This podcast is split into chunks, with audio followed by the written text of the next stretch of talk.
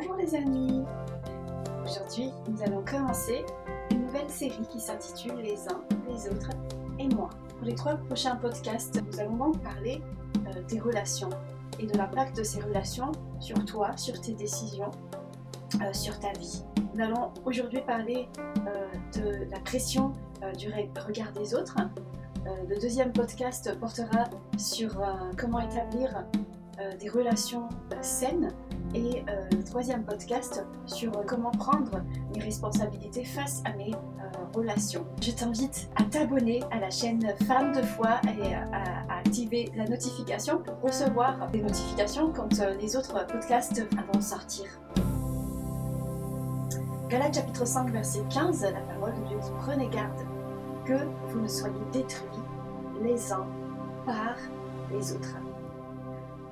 Je vais donc poser aujourd'hui deux points fondamentaux. Le premier point, c'est les niveaux euh, d'influence. Il y a trois niveaux d'influence dans nos vies. Le premier, c'est des personnes qui nous influencent. Nous sommes, qu'on le veuille ou pas, influencés par des personnes. Ce sont des personnes que nous pouvons considérer comme des mentors, comme des modèles. Et deuxième euh, niveau d'influence, ce sont des personnes que nous influençons, que nous le voulions ou pas, aussi nous influençons quelqu'un de notre entourage. L'exemple le plus proches, les parents et les enfants. Les parents ont une certaine influence sur leurs enfants, euh, qu'on le veuille ou pas. Et le troisième niveau d'influence, ou cercle d'influence, ou encore sphère d'influence, euh, ce sont des personnes qui ont, on va dire, euh, le même niveau d'influence que nous, qui devraient être égaux à nous, c'est-à-dire que ce sont des personnes qui peuvent nous inspirer, nous influencer, mais aussi que nous influençons ou que nous inspirons. Ces trois groupes de personnes, ces trois cercles de, personnes euh, existent dans nos vies. Et le tout, c'est de savoir équilibrer. On ne peut pas être que influencé par quelqu'un, on ne peut pas que influencer quelqu'un. Nous devons avoir de l'équilibre dans ces trois cercles d'influence dans nos vies. Et le deuxième point, nous rencontrons euh, ces cercles d'influence dans tous les domaines. Domaine sentimental, parental, amical, dans notre vie sociale ou associative, dans notre vie professionnelle, dans les décisions importantes euh, de nos vies. Je vais me baser euh, sur le passage de Matthieu 14, c'est l'histoire de Hérode et de Jésus. Je ne vais pas lire parce que l'histoire est assez longue, mais je vais faire un petit résumé. Hérode va donner une fête à l'occasion de son anniversaire et sa nièce va euh, exécuter une danse qui va tellement le ravir qu'il va lui promettre de lui donner tout ce qu'elle désire, euh, même si c'était la moitié de son royaume, de son autorité, de son pouvoir. Et cette jeune fille, sous l'influence de sa mère, va euh, demander la tête de Jean-Baptiste. Pourquoi la tête de Jean-Baptiste? Parce que cette femme, donc sa mère, déteste Jean-Baptiste. Hérode est attristé par cette demande, parce qu'il apprécie beaucoup euh, Jean-Baptiste, mais à cause de son serment et surtout le regard de ses convives, il va accéder à la demande. Donc il va transformer une fête en horreur aux fêtes. Et Jésus, ayant appris la mort de Jean-Baptiste, va se mettre à l'écart. Et quand il se met à l'écart dans un endroit désert, le peuple va le suivre et euh, Jésus va ému de compassion pour ce peuple et il va les guérir et il va enseigner pendant toute une journée. Et à la fin de la journée, euh, c'est là qu'il va faire le premier miracle de la multiplication des pains et des poissons. Donc dans cette première partie, euh, je vais parler du premier cercle d'influence, les personnes que tu vas laisser t'influencer. Ce cercle ne se force pas, même Dieu ne, te force pas à la voir comme euh, inspiration, comme influenceur, par contre, il y a des choses que tu, peux laisser t'influencer inconsciemment. Mais aujourd'hui, on parle surtout des, relations. Quand Dieu euh, dit dans sa parole, fais de l'éternel tes délices et il accomplira les désirs de ton cœur, c'est à toi de faire de l'éternel euh, tes délices. C'est à toi de, choisir, au fait, de faire de Dieu ton mentor. C'est à toi d'apprendre à choisir, au fait, des personnes qui vont avoir de, de l'influence dans tes décisions et dans ta vie. Donc, comment se libérer de la pression du regard des autres en cinq points. Le premier point, savoir créer un espace d'intimité que tu peux appeler comme tu veux un lieu secret, ta chambre secrète ou ta vie secrète. Mais c'est un espace d'intimité. Je vais prendre une première comparaison entre l'attitude d'Hérode et l'attitude de Jésus. Dans Matthieu 14, Jésus et Hérode apprennent une nouvelle. On rapporte à Hérode tout ce que Jésus fait. Quand Hérode l'apprend, il est pris de crainte et il va déballer ses sentiments devant ses serviteurs. Et il va dire c'est certainement le fantôme de Jean-Baptiste. Parce que ce Jésus, il ne peut pas faire de miracle, autant de miracles si ce n'est pas le fantôme de Jean-Baptiste. Il va déballer ses sentiments, ses craintes. Jésus, lui aussi, dans ce même chapitre, apprend la mauvaise nouvelle de la mort de Jean-Baptiste. Et je rappelle que Jean-Baptiste était un proche de Jésus. Spirituellement, c'est son précurseur et c'est aussi son cousin. Et Jésus, lui, il va se mettre à l'écart. Il a cet espace d'intimité. Et qu'est-ce qu'on fait dans cet espace d'intimité? Euh, Dans le verset 13 euh, du chapitre 14 de Matthieu, euh, la parole de Dieu précise que Jésus, il s'est mis à l'écart pour prier. Cet espace d'intimité va aussi te servir pour accuser le coup. Et bien évidemment, on ne peut pas encaisser tous les coups, mais on doit savoir à un moment donné ressortir ses émotions, ses sentiments. Et cet espace d'intimité nous permet en fait d'adopter la meilleure manière d'évacuer ces sentiments, d'évacuer ces tristesses, d'évacuer euh, cette nouvelle pour qu'on puisse porter euh, de bons fruits. Même si ça doit ressortir, même si on doit évacuer ces choses pour ne pas les accumuler en soi, toutes les oreilles ne sont pas bonnes pour entendre nos ressentis, nos états d'âme, nos sentiments. Il y a des oreilles malveillantes, il y a des oreilles bienveillantes, et il y a des oreilles qui n'ont pas besoin d'entendre nos états d'âme parce que ce sont juste des personnes qui n'ont pas des épaules où ce n'est pas le moment de leur vie où ils peuvent entendre ce que vous avez à dire, vos sentiments, parce que ça pourrait euh, les détruire. Proverbe chapitre 18, verset 2. Ce n'est pas à la prudence que l'insensé prend plaisir, mais c'est à manifester ce qu'il a dans le cœur. Donc le premier point, savoir créer un espace d'intimité, contrairement à déballer ses sentiments, à étaler ses sentiments. Deuxième point, pour se libérer de la pression du regard des gens, savoir prendre position. Avoir des bons sentiments ne suffisent pas. Il faut savoir pourquoi je prends telle ou telle décision. Je vais lire Marc chapitre 6, verset 20 euh, aussi, Hérodias était remplie de haine contre Jean-Baptiste et elle désirait le faire mourir, mais elle ne pouvait pas car Hérode craignait Jean, sachant que c'était un homme juste et saint. Il veillait sur lui.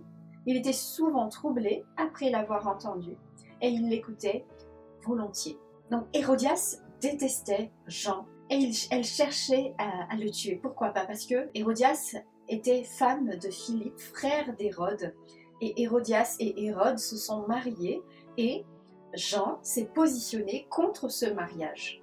Mais Hérode ne voulait pas tuer Jean parce que quelque part il avait de bons sentiments envers lui. Et dans Matthieu, il est précisé aussi que euh, Hérode euh, ne voulait pas le tuer parce que Hérode craignait euh, le peuple. Mais nous avons vu l'issue de l'histoire, ça ne l'a pas empêché de le tuer finalement, parce qu'il a été pris dans l'engrenage de son indécision. Et puis je vais prendre le parallèle par rapport aux disciples dans Matthieu, chapitre 14, verset 15. Euh, le soir étant venu, les disciples s'approchèrent de, Jésus et ils dirent Celui est désert et l'heure est déjà avancée. Renvoie la foule afin qu'elle aille dans, dans les villages pour s'acheter des vivres. Jésus leur répondit Ils n'ont pas besoin de s'en aller. Donnez-leur vous-même à manger. Et la suite de l'histoire, c'est qu'ils ont exécuté euh, ce que Jésus avait dit. Prendre position, euh, comme les disciples ici, ce n'est pas avoir une position psycho-rigide ou être euh, têtu. Les disciples avaient déjà une position logique de renvoyer les gens euh, chez eux ou d'aller dans les villages à côté pour pouvoir acheter à manger. C'était une solution logique. Mais par la suite, quand Jésus a parlé, ils ont pris position pour la parole de Jésus parce qu'ils savaient qui était Jésus. Donc, de prendre position, savoir pourquoi tu prends telle ou telle décision, avoir des bons sentiments ne suffisent pas, mais il faut savoir prendre position pour la volonté de Dieu. Troisièmement, pour sortir des emprises du regard euh, des, autres, payer le prix de la prise de position. Nous avons vu l'exemple d'Hérode, son indécision, parce qu'il était ballotté entre ses sentiments envers Hérodias et ses sentiments envers Jean-Baptiste, et il n'a pris position ni pour l'une ni pour l'autre. Il avait du respect, il avait des bons sentiments envers Jean, mais pour autant, il n'a pas respecté euh, sa position. Donc il était marié avec Hérodias, mais pour autant, il n'a pas accédé à sa demande. Il était entre deux, il était indécis, et il a payé le prix fort pour cette indécision, cette non-prise de position. Il a pris une très mauvaise décision en une fraction de seconde. À côté de ça, les disciples qui ont pris position pour l'obéissance à Jésus, ils ne savaient pas comment Jésus allait faire, mais ils se sont positionnés pour la volonté de Dieu, ils se sont positionnés pour les paroles euh, de Jésus. Il est bon ici de rappeler que tu ne peux pas satisfaire tout le monde. Autant prendre position même si tu ne vas pas faire que des heureux. Tu vas payer le prix euh, des commérages peut-être, tu vas payer le prix de l'incompréhension, tu vas payer euh, le prix de ce qu'on dise du mal de toi, mais prends position pour la volonté de Dieu. Prends position quand tu reçois une direction. Quatrième point pour se libérer de la pression du regard des autres, garder le cap. Persévère. Hérode était ballotté au gré des sentiments des uns et des autres et de lui-même. Sa vision des choses semblait être euh, la satisfaction des uns et des autres ou pas, ou même de sa propre satisfaction et il se servait pour ça des autres. Mais la persévérance des disciples, dans Marc chapitre 6, euh, est précisé le processus que Jésus a utilisé. D'abord, il y a eu vraiment un, vrai dialogue entre Jésus et les disciples, hein, où les disciples, ils ont exprimé, et c'est le genre de dialogue qu'on pourrait aussi avoir dans, notre, dans le lieu secret, dans l'espace d'intimité, de, euh, où nous pouvons avoir les mêmes dialogues que, que, les disciples avec Jésus, où euh, ils, ont exprimé leur, leur avis, leur position logique, et et quand Jésus a dit donnez-leur vous-même à manger, ils ont aussi exprimé le fait mais comment on n'a pas d'argent, on n'a pas assez d'argent pour nourrir 12 000 personnes, et ici c'est un lieu désert, on peut pas, on peut même pas aller euh, acheter. Ils ont exprimé les choses, et puis Jésus leur a dit combien vous avez? Ils ont dû faire l'inventaire, 12 000 personnes. Il fallait faire l'inventaire de qu'est-ce qu'il y avait. Donc après l'inventaire, sur 12 000 personnes, ben voilà, il y a 5 pains et 2 poissons. Et puis on continue, Jésus, euh, Jésus dit dans Marc 6, Jésus dit bah, placez les gens. Allez placer les gens par 100 et par 50. Alors, la persévérance. 1, 2, 3, 4, 5, 6, 7, 8, 50. 1, 2, 3, 4, 5, 6, 7, 8, 100. 1, 2, 3, 12 000 personnes. Toujours sans savoir qu'est-ce que Jésus allait faire. Comment Jésus allait les nourrir. Ils ont, entendu la volonté de Dieu, ils ont entendu la parole de Jésus. Vous allez les nourrir vous-même apportez-les-moi, les pains, vous allez les nourrir Persévérance, même sans savoir comment, mais avoir une direction et suivre cette direction. Donc il est primordial de savoir ici à qui tu donnes le droit de pouvoir t'influencer de la sorte. Et le cinquième point, et ça je vais reprendre à chaque fois sur les trois podcasts, mais avec quelques points de différence, la compassion, avoir la compassion pour les autres. Jésus a fait de la compassion pour les autres. Les disciples avaient aussi de la compassion pour, pour le peuple. Et Hérode, lui, il voulait impressionner son monde. Il voulait impressionner ses convives, il voulait impressionner euh, le peuple, il voulait impressionner cette jeune fille qui avait exécuté une très belle danse. Sa mission impossible de satisfaire et d'impressionner tout le monde l'a enfermé dans un cercle vicieux qui a emmené la mort. Par contre, la compassion libère les autres. La compassion guérit les autres. La compassion te guérit. La compassion apporte la vie autour de toi. Et la compassion appelle le miraculeux de Dieu. Les disciples avaient compassion des gens et ils ont pris la solution logique qu'ils avaient, c'était de les renvoyer euh, chez eux ou aller dans les alentours pour acheter à manger. C'était une forme de compassion. Mais couplée à la forme de compassion de Dieu, le miraculeux de la multiplication.